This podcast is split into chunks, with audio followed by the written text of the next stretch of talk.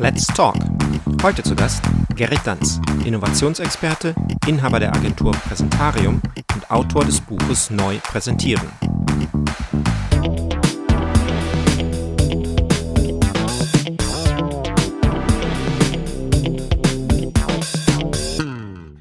Ja, du beschäftigst dich ja ziemlich viel mit Ideen und Innovationen, neue Ideen zu finden. Äh, gibt es eigentlich noch Ideen, die dich überraschen? Immer wieder. Also wann immer, weil, weil ich bin ja auch jemand schon von Berufswegen, aber auch aus eigener Neugier ähm, der permanent recherchiert und schaut, was passiert eigentlich da draußen in der Welt. Insofern werde ich sehr äh, oft und, und, fast jeden Tag gefüttert mit neuen Ideen. Es gibt ja auch so einschlägige Quellen, die man da anzapfen kann. Und es ist, passiert immer wieder, dass ich denke, das ist ja irre, auf welche unglaublichen Gedanken Menschen kommen. Gerade heute habe ich ähm, einen, einen Newsletter bekommen aus den Vereinigten Staaten. Da haben sie jetzt eine Banane entwickelt, wo man die Schale mitessen kann, was ja nach deutschen Supermarktgesichtspunkten eher unwahrscheinlich ist, dass man das ja. tun würde, schon aus Geschmacksgründen. Aber da ist irgendjemand so clever gewesen und hat das irgendwie gelöst und ähm, ist natürlich auch eine interessante Geschichte gerade für Entwicklungsländer, weil, also es hat dann auch einen Nutzen, ähm, weil da eben Nährstoffe drin sind und man damit eben dem Hunger ein bisschen, äh, naja, äh, dem Hunger ausweichen kann und den Menschen zu essen geben kann. Also ja, es gibt immer was, wieder was Neues und äh, das ist total spannend. Wie, wie, erhält man sich diese Neugier, dass man, dass man tatsächlich ähm, begeistert ist ähm, für, für neue Ideen und da den Blick für wahrt, wenn man so viele neue Ideen sucht und, und, und ähm, damit arbeitet, wie du das tust? Also ich glaube, dass es auf der einen Seite eine Typenfrage ist, ist aber jetzt mal nur einfach so meine, meine Lebenserfahrung oder Menschenerfahrung, dass ich Menschen kennenlerne, die in einer ähnlichen Weise neugierig sind, ähm, wie ich das bin. Auf der anderen Seite will ich mich jetzt da nicht über irgendjemanden stellen. Ich glaube ganz fest daran, dass ähm, Menschen an sich ja neugierig sind. Also wir sind ja so, ähm, wir, wir ticken ja so, da muss man sich ja nur mal Kinder anschauen wenn sie gerade dann, wenn sie klein sind, äh, das geht interessanterweise dann immer so bis zu dem Tag, wo man eingeschult wird. Dann ist er mit der Neugier schnell vorbei. Ähm, also ich glaube, dass wir per se neugierig sind. Unser Hirn will das. Unser Hirn braucht diesen Input, weil wir sonst ja nicht auf neue Lösungen kommen. Ähm, interessanterweise auch ist die deutsche Sprache ja so ziemlich die einzige, die aus diesem Wort Neugier was Negatives macht. Ne? Also man früher, ich weiß nicht, ob du dich erinnerst, ja. mir hat man auch schon mal gesagt, sei nicht so neugierig, als wenn das jetzt was Schlimmes wäre. Und ich habe das mal recherchiert. Also in den wichtigsten Sprachen, die wir so auf, diesem, auf dieser Welt haben, ist Neugier was Positives. Nur bei uns Deutschen irgendwie nicht. Und das finde ich schon sehr interessant. Ähm, das ist ja immer so ein, äh, das ist ja bei vielen Menschen vielleicht auch so ein, so ein, ähm, so ein Zweiklang. Ne? Auf der einen Seite ist man neugierig, auf der anderen Seite, naja, in Deutschland jetzt vielleicht, wo, wo du jetzt diese negative Annotation ähm, hinzugefügt hast, vielleicht auch ein bisschen autoritätshörig, ähm, mhm. aber ähm, äh, grundsätzlich ähm, ja vielleicht auch so ein bisschen ja, konservativ in dem Sinne, dass man Änderungen ja erstmal, ähm, ja, brauche ich das. In, in, Im Rheinland sagt man, ähm, kennen wir nicht, brauchen wir nicht. Ne? Also kennen wir nicht, brauchen wir nicht. Ne? Ja. Also, ähm, dass man ähm, natürlich ähm, und das hat ja in gewisser Weise auch so, so einen gesunden Charakter, nämlich, dass man jetzt nicht jedem Neuen einfach blind hinterherläuft, sondern dass man durchaus hinterfragt, brauche ich das denn tatsächlich? Und bringt mich das weiter? Hat das einen Nutzen, wie der Nährwert zum Beispiel der Bananenschale? Ne? Genau. Ähm, und ähm, wie, wie, find, wie, wie unterscheidet man das? Also wie, wie findet man den, die Ideen, die jetzt gerade ähm, ja einerseits äh, Neugiereffekt haben, also mich einfach neugierig, mein Interesse wecken, gleichzeitig aber auch den Nutzen haben für mich persönlich, für die Gesellschaft, für meine Kunden. Ich, also ich bin da, ich persönlich bin total offen. Also ich lasse mich von allem bespielen und beflügeln, was mir so ähm, entgegenkommt. Mhm. Ich glaube ja ganz oft, dass es daran liegt, auch wenn man den Nutzen nicht wirklich so schnell erkennt, dass er dann auch gar nicht so wahnsinnig kommuniziert wird. Ja, also wenn man über die Kommunikation von, von Innovationen dann redet, ja. das ist oft so, dass sich auch so Gründer dann was ganz Großartiges ausgedacht haben, was technologisch vielleicht auch der absolute Knaller ist, aber dann vergessen in der Kommunikation ihrer Leistungen zu sagen, was bringt das eigentlich den Menschen da draußen? Das muss jetzt nicht immer so, so was ähm, wirklich weltveränderndes und weltbewegendes sein, wie beispielsweise etwas, was den, den, gegen den Hunger geht. Ähm, es kann ja auch einfach sein, dass sich jemand etwas ausdenkt, der, der aus dem Entertainment-Bereich ist. Allein schon ein, neues Fernsehformat ist ja auch so eine, ist ja auch was Innovatives, bringt den Menschen Freude und, und äh, aber vielleicht sind, sind gerade so Fernsehformate ein ganz, ganz gutes Thema, denn da hat sich ja auch eine Menge getan. Und zwar eher im Negativen. Wenn man sich vorstellt, es gab früher mal so Formate wie Wetten das, äh, von Frank Elsner damals entwickelt. Und dieses Format hatte einfach Zeit, sich zu entwickeln. Das war am Anfang gar nicht so wahnsinnig erfolgreich. Die Quoten stimmten nicht wirklich. Und dann hatte man aber damals Zeit, beim ZDF immerhin auch öffentlich-rechtlich, gern verschrien dann auch als Behörde.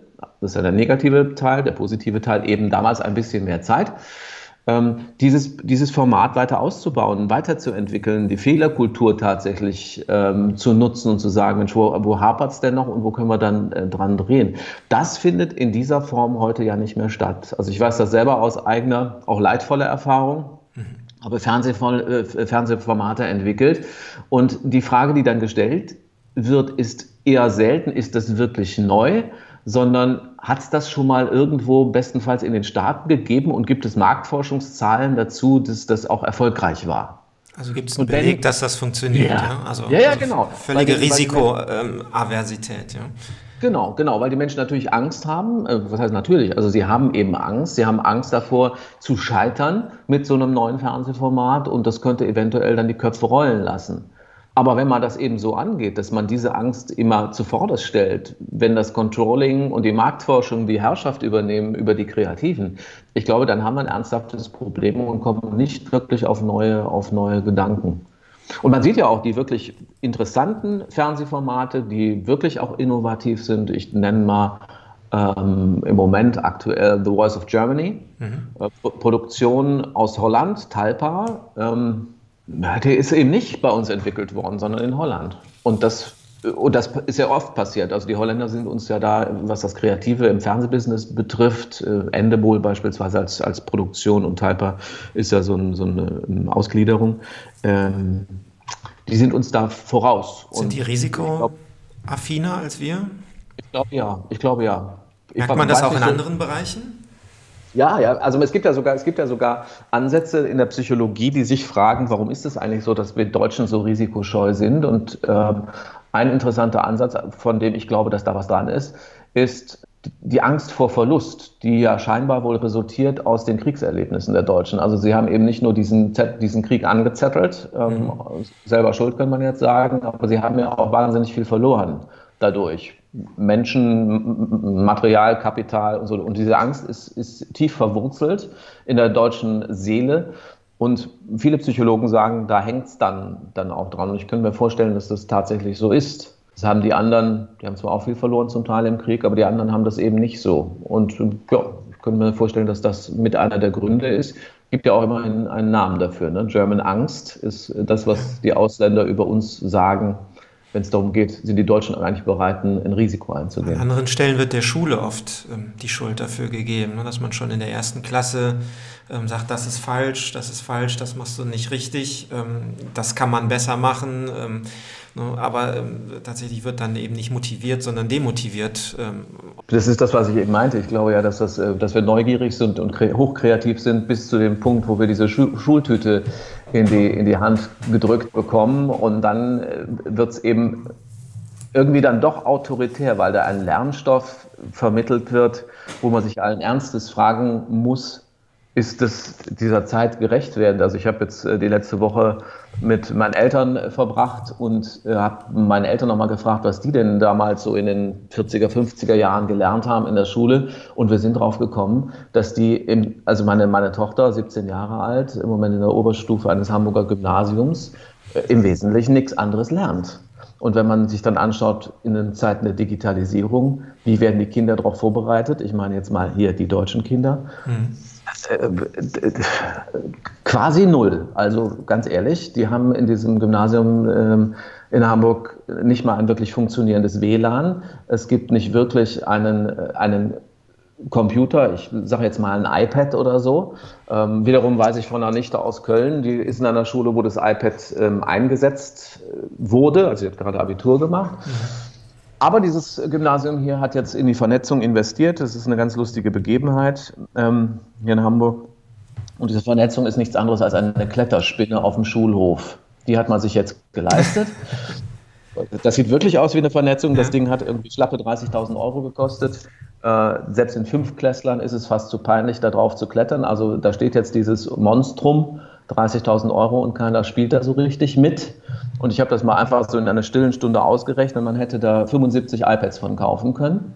Äh, das hätte auch tatsächlich sofort etwas gebracht, denn es gab irgendwie einen Test, ähm, wo man gerade diese, diese etwas älteren Schüler schon mal darauf vorbereiten wollte, was willst du eigentlich beruflich werden? Also so ein hm. Berufsfindungstest. Und das Ding ist eigentlich ein Online-Tool.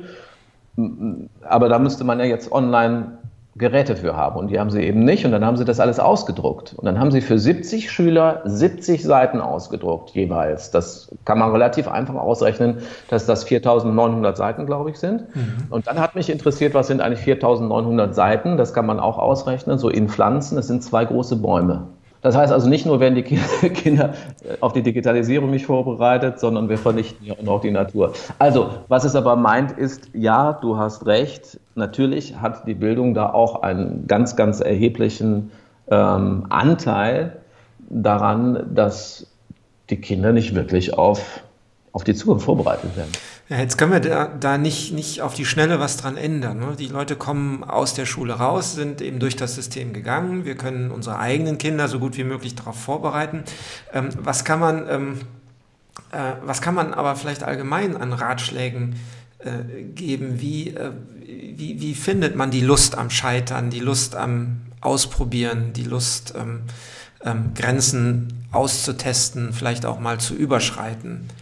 Ich glaube im Wesentlichen, indem man, bleib mal kurz bei den Kindern, indem man die Kinder äh, lässt, wie sie sind. Weil ich glaube, dass das echte Top-Kreative sind. Mhm. Ne? Also, ähm, die haben das ja drauf.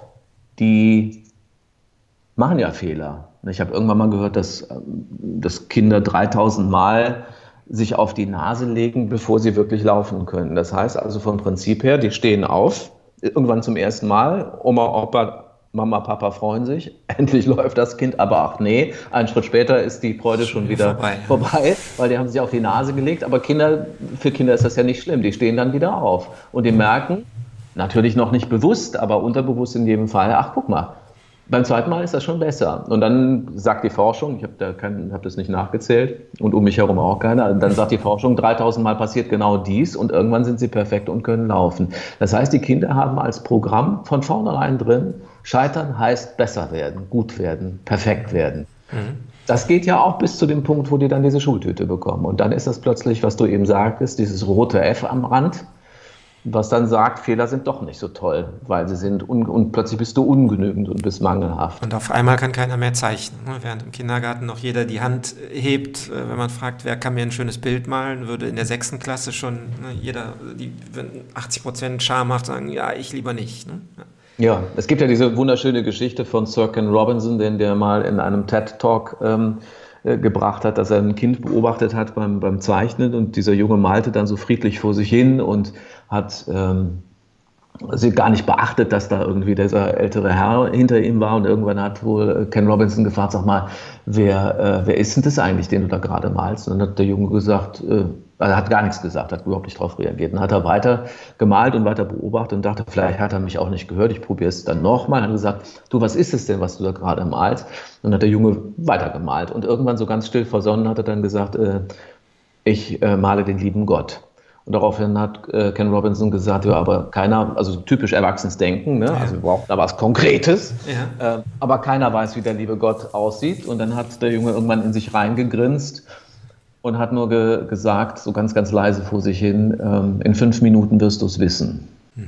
So, und da merkt man, das ist genau die, diese Herangehensweise. Kinder sind da total frei, die scheren sich nicht darum, was ist das gerade, das ist einfach eine kreative Idee. Und wenn man jetzt mal auf die, die großen und berühmten Maler geht, die haben sich das bewahrt, die machen, was sie wollen. Und mit Glück passt es in den Markt rein und damit kann man ja sogar ziemlich viel Geld verdienen. Ja, weil die Frage vielleicht auch gar nicht immer so relevant ist, was bedeutet das jetzt konkret? Ne? Denn genau. das liegt eben auch im Auge des Betrachters. Ich habe gerade gestern die, ähm, die äh, Literaturnobelpreis-Vorlesung von dem Bob Dylan gelesen, wo er genau das eben auch in den Vordergrund stellt. Ne? Dass ähm, er sich gar nicht darum schert, was andere in seinen Liedtexten lesen. Und ähm, deswegen es vielleicht auch so lange gedauert hat, bis er darauf überhaupt reagiert hat, auf diese Verleihung. Ne? Also das ähm, wird gemacht, weil es schön ist, als schön empfunden wird. Und ähm, ob du das schön findest, ist mein Problem nicht. Ne? Genau, und das bedeutet ja auch wieder, dass der Nutzen eben tatsächlich gar nicht vom Künstler oder vom Kreativen ausgehen muss. Manchmal findet sich der Nutzen ja auch einfach bei jedem Einzelnen. Das im Fall der Kunst ist es ja so. Gefällt es dir, was ich da komponiert oder gemalt habe? Ja oder nein? Und das reicht ja dann auch aus. Mhm.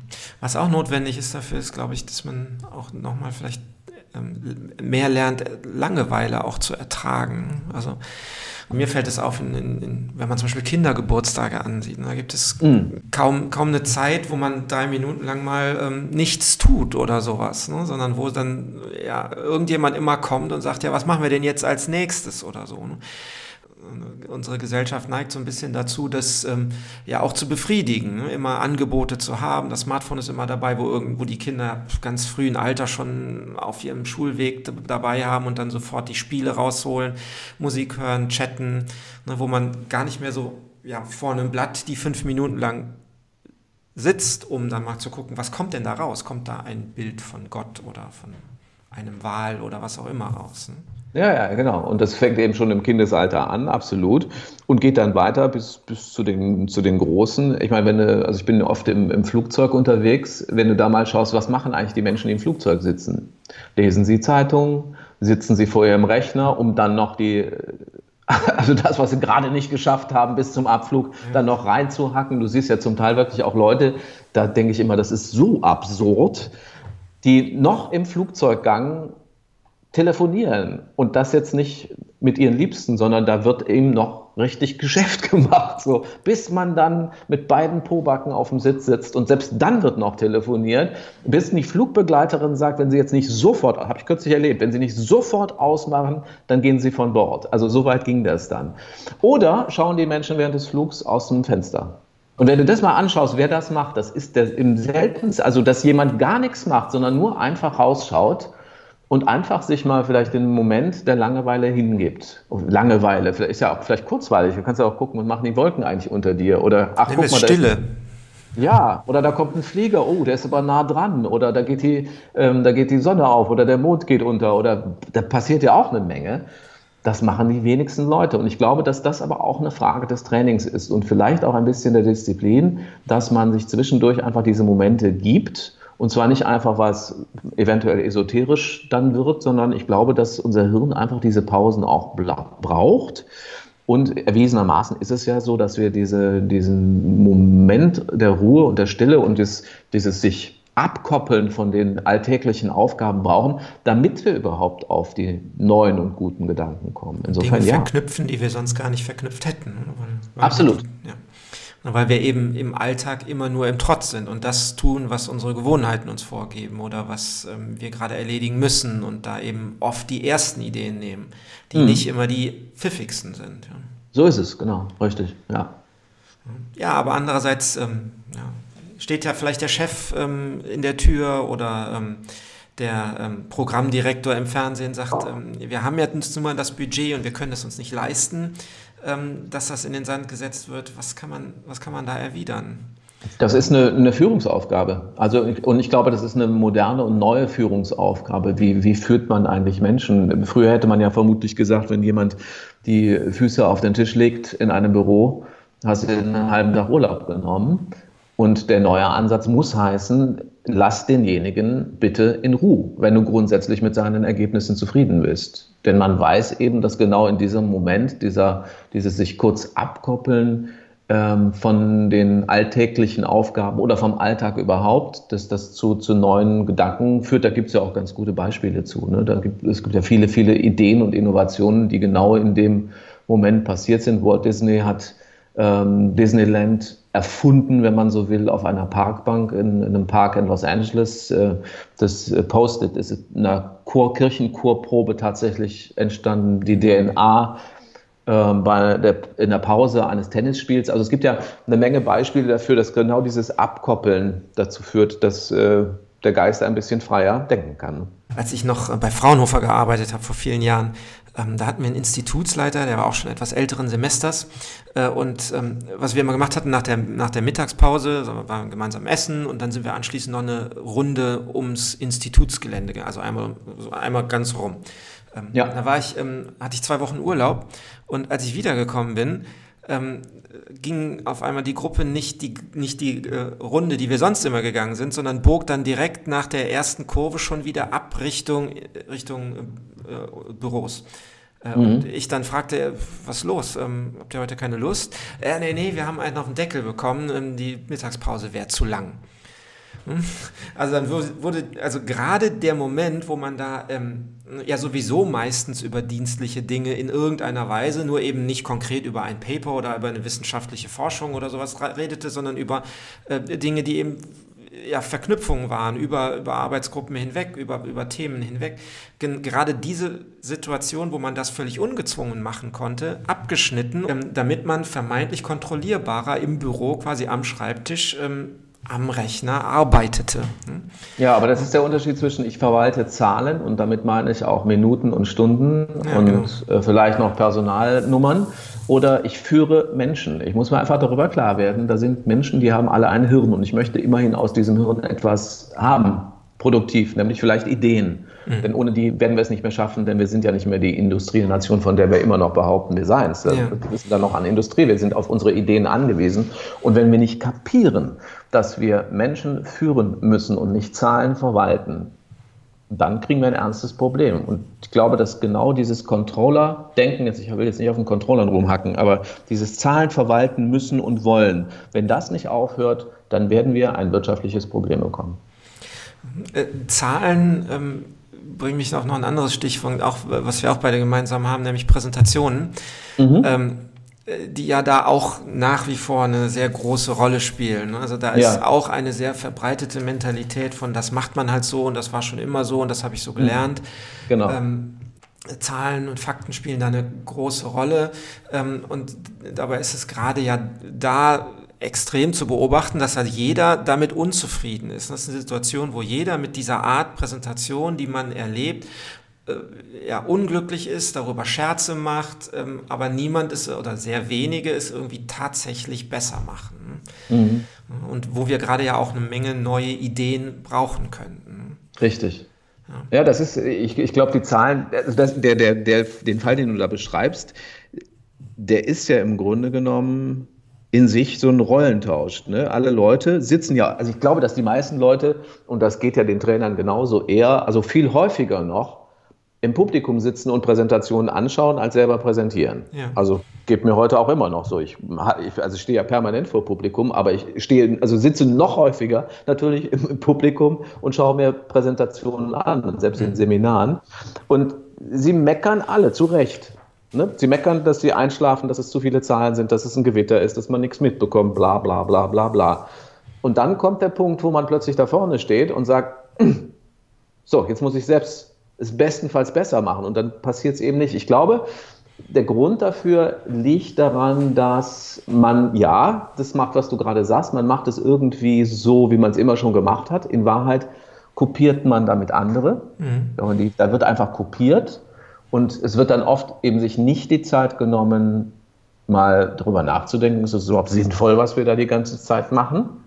Und dafür sind ja so beispielsweise Seminare ganz schön, dass man sich mal ein oder zwei Tage Gedanken macht, ist es eigentlich sinnvoll, was wir hier tun? Erstens. Zweitens, es gibt, glaube ich, relativ wenig Vorbilder, was das betrifft. Also wenn man mal fragt, sag mal, wer ist denn ein präsentatorisches Vorbild für dich? Und dann wird ja immer noch gesagt, Steve Jobs. Das ist interessant, weil der Mann ist ja nun noch relativ lang schon tot. Ja. ja und, dann, und dann fällt den Leuten relativ wenig ein. Ich sage dann immer, guck dir einmal die TED-Konferenz an, also TED.com oder geh mal in die nächste große Stadt. Bei dir wird es Köln sein, bei mir ist es eher Hamburg. Und auch da kannst du mal gute Präsentationen auch live sehen. Das, da kann man ja vielleicht auch ein Vorbild finden oder sagen, okay, den finde ich gut. Wie macht er das? Analytisch kann ich das vielleicht nachmachen oder kopieren oder adaptieren. So, der zweite Punkt. Und der dritte Punkt ist, ich glaube, dass es den Leuten einfach an Alternativen fehlt, weil natürlich dieses System PowerPoint permanent einem die Chance gibt, es so zu machen wie alle anderen und sich dann hinter auch hinter Folien zu verstecken. Und eine Alternative dazu. Ich glaube, daran fehlt es. Und wenn man das den Menschen mitgibt, ist meine Erfahrung, ähm, dass sie sich dann plötzlich leicht tun. Sie müssen dann den, die Möglichkeit haben, es mal zu machen, mal zu vergleichen. Und ähm, da erlebt man interessante Effekte, wenn die plötzlich mal ganz, ganz anders an so eine Sache rangehen. Und das bedeutet, dass dann auch kreativ präsentiert wird. Also eben anders als die anderen. Und das finde ich wichtig, weil ich habe zum Beispiel kürzlich ein Seminar gegeben in einer Eventagentur, die von sich behauptete, sie sei eine der kreativsten Eventagenturen Deutschlands. Mhm. Was auch, glaube ich, stimmt, weil die Ideen, die die hatten für ihre Kunden, also was die Events betrifft, die waren wirklich außergewöhnlich. Die haben ganz, ganz tolle konzeptionelle Gedanken gehabt für ihre Kunden aber die Präsentationen waren tödlich. Und ich finde das nicht mehr stimmig. Also wenn ich da als Kunde bin, bin Marketingleiter und soll jetzt entscheiden, will ich die als Eventagentur haben, dann sehe ich dann vielleicht eine tolle Idee, aber die Präsentation hat mich schon eingeschläfert. Glaube ich denen das dann? Ist es, ist stimmig? Oder ist es irgendwie dann Wischiwaschi?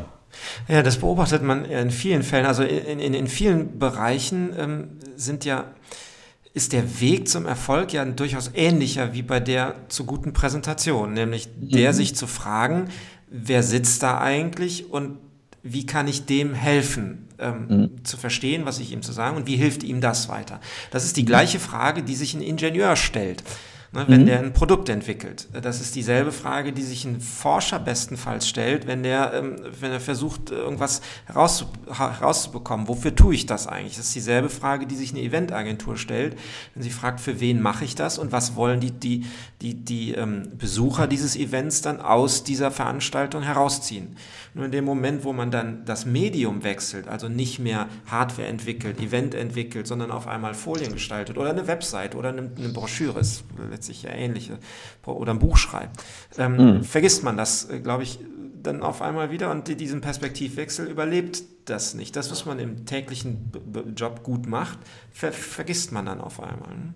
Genau, das geht ja, es geht ja so weiter, selbst das, ups, das, äh, selbst das Epizentrum, also ich sage mal so, zumindest oberflächlich, das e-, Epizentrum der Kreativität, nehmen wir mal Werbeagenturen, mhm. dass selbst die ja zum Teil wirklich gigantische Ideen haben für Online-Marketing, für, für Werbespots, die dann auch irgendwo in Cannes auf dem roten Teppich, ähm, Palais de Festival mit einem goldenen Löwen ausgezeichnet werden. Aber auch diese Agenturen, wenn die präsentieren, fällt man zum Teil vom Glauben ab, weil es eben wahnsinnig langweilig dann wird. Weil in den Präsentationen. Gerade in solchen Fällen, das erlebe ich auch so, dann sehr selbstbezogen ist. Und die Selbstbeweihräucherung ist da sehr groß. Ne?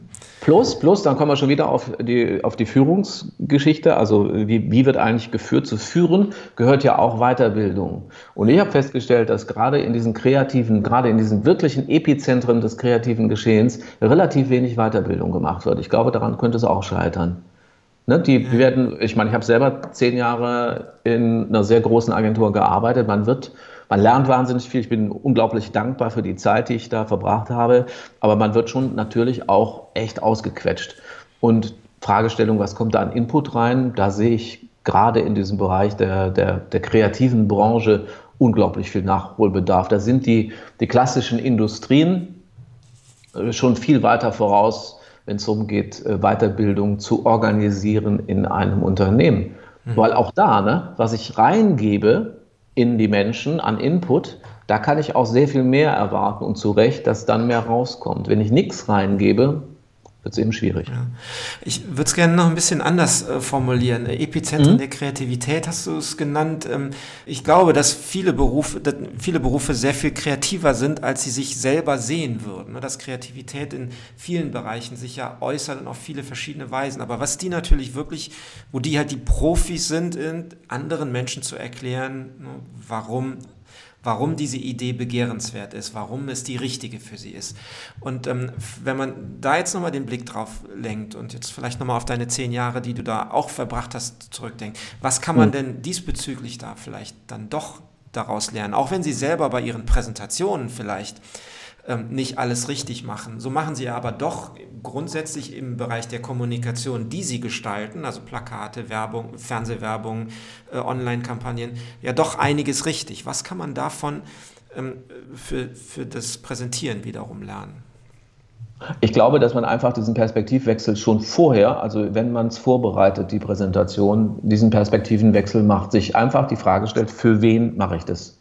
Klassisch Marktforschung, also ohne dass man jetzt ein Institut beauftragt, weil dann muss man schon jetzt selber mal sich fragen, wer sitzt da, was wissen die und wo haben wir ihr größtes Auer, also wo sind die Schmerzen, wo tut es denn richtig weh? Und wo kann ich denn mit den Dingen, die ich tue, Nutzen geben. Und das ist das, was ich in vielen Präsentationen, also ich würde mal behaupten, 95 Prozent aller Präsentationen vermisse. Und das ist jetzt völlig egal, welche Branche es ist. Man macht sich nicht den Gedanken, was das jetzt Gutes bedeuten könnte, vermutlich in Zeit, in Geld, in Komfort, in Sicherheit oder was auch immer. Also was ist der Nutzen für denjenigen, der da sitzt, damit der bestenfalls sofort aufspringt und sagt, ja, das will ich. Das macht ja tatsächlich die Werbung mhm. weil sonst hätte sie ja überhaupt keine Bedeutung. Das macht die Werbung äh, vorher, da nennt man das Marktforschung oder Zielgruppenforschung. Und dann überlegt man sich zuerst, okay, wo tut es am meisten weh und wie kann ich denn jetzt mit meinem Produkt da reingrätschen? Und bei den meisten Präsentationen, Business-Präsentationen, die ich dann so sehe, ähm, habe ich den Eindruck, das ist eine Ich-Bezogenheit, eine Selbstbezogenheit des Präsentierenden oder des Unternehmens, was da vertreten wird. Ähm, die hauen sich förmlich selber auf die Schulter und sagen, da haben wir ein tolles Produkt. Und keiner im Raum, keiner, macht sich ein, ähm, äh, wird sich klar darüber, was, was bedeutet das jetzt für mich. Und dann wird dann immer, dann stelle ich die Frage, warum wird es nicht gesagt? Ah, da, da kommen die ja schon selber drauf. Also da wird wirklich vom Publikum erwartet, dass die eine Gedankenleistung während der Präsentation machen, um sich zu überlegen, okay, jetzt das präsentiert er jetzt gerade davon und okay, wahrscheinlich ist es jetzt so, dass ich das und das davon haben werde.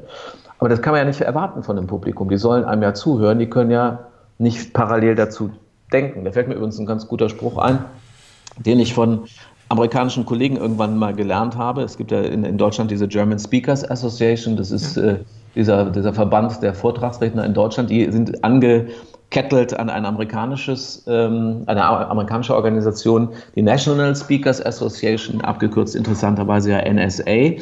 Und ähm, die amerikanischen Kollegen, von denen habe ich bei einem, einer Konferenz in den Staaten mal einen Satz mitgenommen, den die immer so als, als Paragraph 1 der amerikanischen Vortragsredner verkaufen, ohne dass der irgendwo gesch geschrieben steht. Der ist irgendwie virtuell aber vorhanden. Und dieser Satz heißt, don't let them think. Ne? Also, don't let them think. Them ist das Publikum. Mach so klar, mach so einfach, kommuniziere sofort den Nutzen, damit die überhaupt nicht denken müssen. Denn wenn sie denken müssen, hören sie dir nicht mehr zu. Und das ist vermutlich genau das, was man nicht will in einer Präsentation. Ja. Das Totschlagargument, was dann ja immer kommt, ist, ähm, oder was ich oft höre, ist, ähm, das wird so erwartet. Ne? Mhm. Ähm, ne, das äh, erwarten unsere Zuhörer so, das wäre unseriös, wenn wir, das, wenn wir die Fakten nicht auf die Folien schreiben. Äh, das wirkt, wirkt zu sehr marketinglastig, wenn wir da Fotos auf die, auf die Folien machen. Mhm. Ähm, es muss ja gar nicht so sein. Es gibt ja viele Varianten, wie man sich lösen kann von, von den langweiligen PowerPoints. Ähm, aber jedenfalls ist da so eine, so eine, so eine Grundangst, ne, man könnte jemanden ähm, enttäuschen oder das könnte mhm. nicht so gut ankommen wie das, was man gewohnt ist. Und ja. der Witz dabei ist ja, dass das, was man tut, ja gar nicht gut ankommt. Ne? Das ist ja mehr mhm. oder weniger nur toleriert, ne? weil alle anderen es auch nicht besser machen. Ja, ja, und da, da frage ich, da ich immer, haben Sie mal gefragt? Ja. Ne? Also die sagen dann, ja, das macht man bei uns nicht so. Wir, wir, wir sind gehalten, das so und so zu machen. Und dann habe ich gesagt, sagt wer? Ja, das sagen hier so unsere, unsere Vorstände. Ich sage, haben Sie die wirklich mal allen Ernstes persönlich gefragt, ob die das so wollen? Ja, natürlich nicht. Also das ist immer so ein Hörensagen und man weiß ja von Menschen, da gibt es ja auch herrliche Untersuchungen, auch lustige Filmchen im Internet, dass da immer so eine Information vorhanden ist. Man ist so in einem Informationsfeld gebettet und man weiß gar nicht, woher das wirklich kommt. Und wenn man da mal nachforscht, ich habe einmal die Gelegenheit gehabt, sowas wirklich nachzuforschen und habe festgestellt, dass dieses, dieser Glaubenssatz, von dem alle glaubten, alle wollen das so, von einem Menschen kam, der seit 15 Jahren nicht mehr im Unternehmen war und der schon tot war. Beides. Ja. Also weg und tot. Ja. So, aber es hielt sich hartnäckig dieser Glaubenssatz, man mache das so im Unternehmen. Und da ist es immer so, ich sage doch immer, ich sage dann immer, hinterfrag's doch einmal oder anders. Hab mal den Mut, es einmal anders zu machen. Probier's doch einfach mal aus. Die werden dich doch nicht, weil du es jetzt einmal anders machst, sofort entlassen. Sie haben dich ja auch nicht entlassen, weil du ganz furchtbar langweilige Präsentationen gehalten hast. Also werden sie dich auch nicht entlassen, weil du jetzt einmal eine eine Präsentation machst, die ja nicht Las Vegas ist oder Showbusiness, sondern die einfach nur dafür sorgt, dass Menschen mit großer Freude zuhören. Punkt. Und trotzdem ist dann die Angst da, ne? Achtung, das gibt nur eine 4.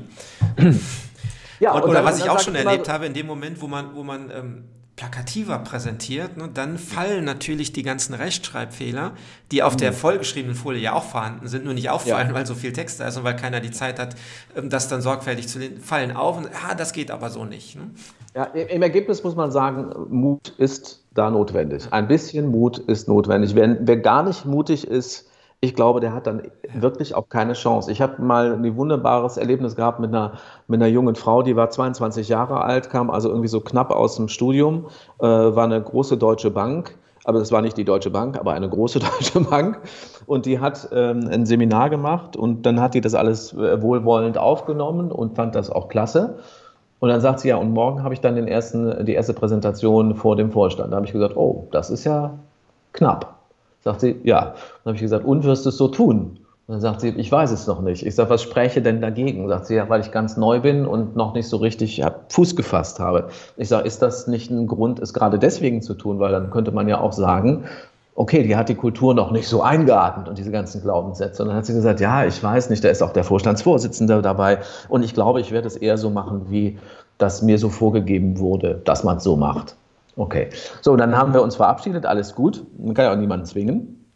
Und dann bekam ich äh, damals dann eine SMS von dieser jungen Dame und äh, die begann die SMS, das war noch so ein altes Nokia, da stand noch drin, ähm, ich, ich habe es so getan, wie wir es besprochen haben. Und da habe ich mich dann schon erschrocken, dachte ich, um Himmels Willen, was, was ist jetzt wohl passiert und was kam da für eine Reaktion? Und die war total positiv. Sie schrieb also, dass sie es ausprobiert hat. Irgendwie hat sie wohl Mut gehabt und hat gedacht, na, was habe ich schon zu verlieren? Ähm, und hat es ausprobiert und der Vorstandsvorsitzende war dabei und hat gesagt, er wünschte sich, dass viel öfter mal hier in diesem Unternehmen so präsentiert würde. So, und was sagt das? Es sagt, dass auch Vorstände, in Klammern übrigens auch Menschen, in Klammern nochmal, die übrigens auch sehr oft gelangweilt sind von Präsentationen, die sie gezeigt bekommen, dass auch die keine Lösung selbstverständlich haben. Die sind ja auch Teil des Systems. Die haben ja auch diese Glaubenssätze im Kopf von Menschen, die schon tot sind und seit 15 Jahren nicht mehr da. Die haben eben auch keine Alternativen. Aber man kann zu jeder Zeit eben auch demokratisch von unten, ne? also in der Hierarchie mal es anders tun und anders machen und zeigen. Und es ist nicht das erste Mal, dass dann jemand aus den Führungsetagen gesagt hat, ach, das wäre schon schön, wenn man das so häufiger erleben könnte. Und dass man eben auf diese, aufgrund dieser Plakatfläche, da hat es jetzt mal jemand anders gemacht, sagt, lass uns das doch jetzt mal häufiger versuchen. Und das hat schon mehrfach funktioniert. Und das muss ja auch nicht jedes Mal der ganz große radikale Schritt sein, sondern manchmal reicht es ja einfach mal ein bisschen weniger auf die Folien zu schreiben oder mal zum Einstieg den, den Beamer auszulassen und ähm, einfach mal ähm, ins Gewissen zu reden oder mit einer Geschichte zu beginnen. Aber einfach so ein, so ein klitzekleines bisschen Mut zu fassen, ein etwas anders zu tun als das, von dem alle wissen, dass es total langweilig ist. Step, ich, Step by Step, glaube ich, weil, weil, weil Mut kann ja auch entstehen. Ne? Selbst wenn du am Anfang mutlos bist, kannst du einfach so eine Kleinigkeit mal anfangen, so wie du gesagt hast, lass einen Beamer mal aus und guck mal, was passiert. Ich habe die Erfahrung gemacht, da kommen Reaktionen, und zwar positive. Ne? Da gibt es ein Feedback und ein positives Feedback kann einen wieder ein bisschen mutiger machen, vielleicht einen weiteren zweiten Schritt zu gehen. Und wenn man sich dann so nach, nach vorne oder oben oder wo auch immer das jetzt ist, ähm, hangelt, dann ist das eine gute Vorgehensweise. Das Jahr ist noch jung, die Vorsätze sind noch frisch. Vielleicht ist das ein ganz guter Vorsatz fürs, äh, für 2018. Bei Präsentationen einfach mal ein bisschen mutiger sein, neue Ideen einfach ein bisschen offener äh, anzugehen, keine Angst vorm Scheitern zu haben. Lieber Gerrit, herzlichen Dank äh, für das Gespräch. Danke, Michael, hat Spaß gemacht. Mehr Gedanken und Tipps zum Thema Präsentieren lesen Sie in meinem Buch Der Aha-Effekt oder im Blog überzeugend-präsentieren.de. Bis zum nächsten Mal.